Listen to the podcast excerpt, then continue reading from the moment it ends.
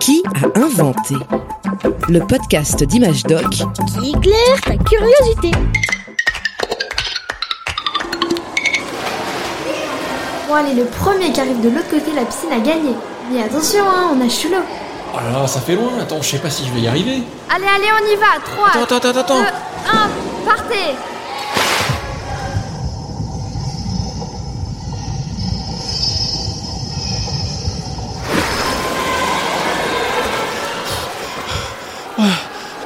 je sors. Je manque de souffle. Oh, l'apnée, c'est pas mon truc. Hein.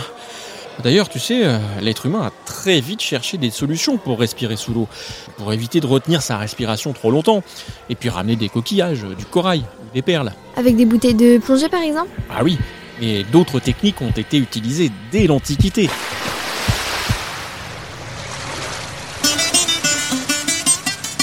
Il y a environ 2300 ans, le philosophe grec Aristote a inventé la cloche de plongée. Lorsque l'on retourne un bol ou un verre et qu'on le plonge bien droit dans de l'eau, on observe que l'air reste emprisonné dans le bol. Ça forme comme une poche d'air. Si l'on faisait la même chose avec une grande cloche, on pourrait créer une réserve d'air. Les plongeurs pourraient reprendre leur respiration à l'intérieur de cette cloche sous-marine. Aussitôt dit, aussitôt fait. Aristote met au point cette cloche à plongeur. Même l'empereur Alexandre le Grand a testé ce dispositif en mer Méditerranée.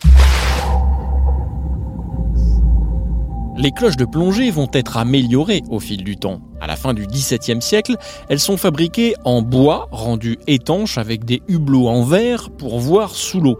Sur le bas de la cloche, on accroche des lestes de plomb. C'est quoi des lestes? Ah, lester un objet, c'est le rendre plus lourd. Dans le cas de la cloche de plongée, ça permet de l'emmener au fond de l'eau. Sinon, l'air qu'elle contient la ferait remonter à la surface. Mais cette invention a plusieurs limites importantes. D'abord, l'air devient irrespirable au bout d'un moment. Mais pourquoi? Eh bien, quand tu respires, tes poumons absorbent de l'oxygène et rejettent du dioxyde de carbone, qui n'est pas très bon pour la santé. À force de respirer dans la cloche, les plongeurs absorbent tout l'oxygène. L'air devient donc irrespirable. Il faut remonter la cloche pour la recharger en air frais. Autre problème de cette cloche, les plongeurs ne peuvent pas trop s'en éloigner et ils sont toujours obligés de retenir leur souffle. Ah mais c'est pour ça qu'on a inventé les scaphandres. Bien vu, le premier scaphandre à casque date de 1715. Il est l'œuvre d'un chevalier, le chevalier Pierre Rémy de Beauve.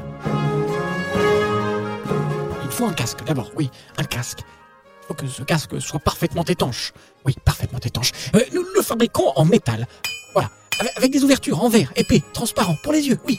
Mais si le plongeur bouge un peu trop, euh, l'eau risque d'entrer dans le casque. Il nous faut donc une, une combinaison totalement étanche, oui, voilà, étanche, en cuir, oui. Et le, le casque vient s'emboîter comme ça, sur le col de la combinaison. Pierre Rémy de Beauve teste son invention à Brest, sa ville d'origine, en Bretagne. Je place mon casque comme ceci. Et, et maintenant, mes amis, actionnez le soufflet. Je descends.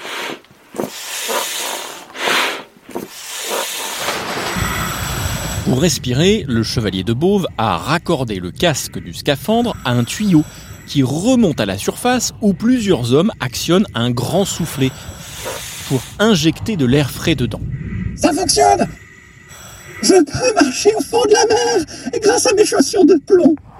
Ces chaussures très lourdes évitent aux plongeurs de remonter à la surface. D'ailleurs, pendant longtemps, on surnomme les plongeurs en scaphandre les pieds lourds. Ce sont eux qui vont inspecter et réparer les coques des bateaux, ou bien ramasser des marchandises tombées à l'eau.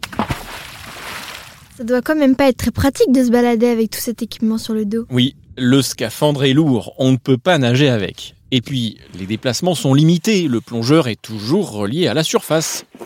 Au tout début du XXe siècle, les inventeurs ont donc cherché des solutions. C'est d'abord Maurice Fernaise qui invente en 1912 un système permettant de respirer sous l'eau. il faut placer le tuyau directement dans la bouche. Voilà. Ce tuyau remonte ensuite jusqu'à la surface où il est relié à une pompe à main, une pompe qui sert à gonfler les pneus des voitures. Cela devrait permettre d'envoyer de l'air vers les poumons du plongeur.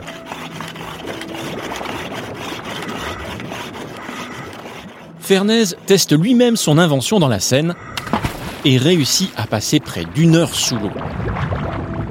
Plus besoin de chaussures de plomb ni de gros casques, mais le plongeur est toujours relié à la surface.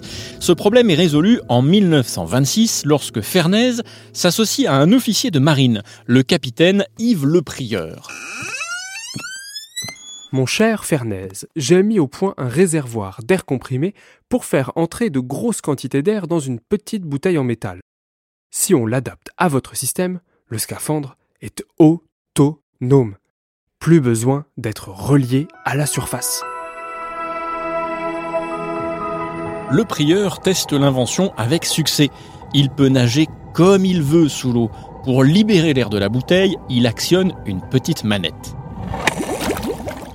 La dernière grande évolution arrive en 1943. Un autre marin, le commandant Cousteau et son ami Émile Gagnant mettent au point un système permettant aux plongeurs d'aspirer directement l'air de la bouteille sans utiliser de manette. Et voilà comment l'être humain peut aujourd'hui respirer sous l'eau.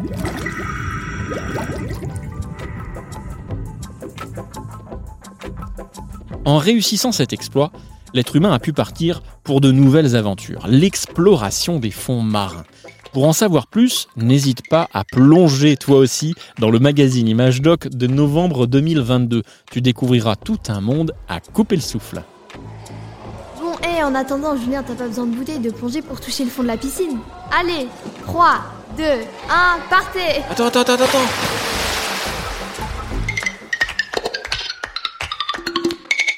Un podcast original, Bayard Jeunesse, Billy de Cast.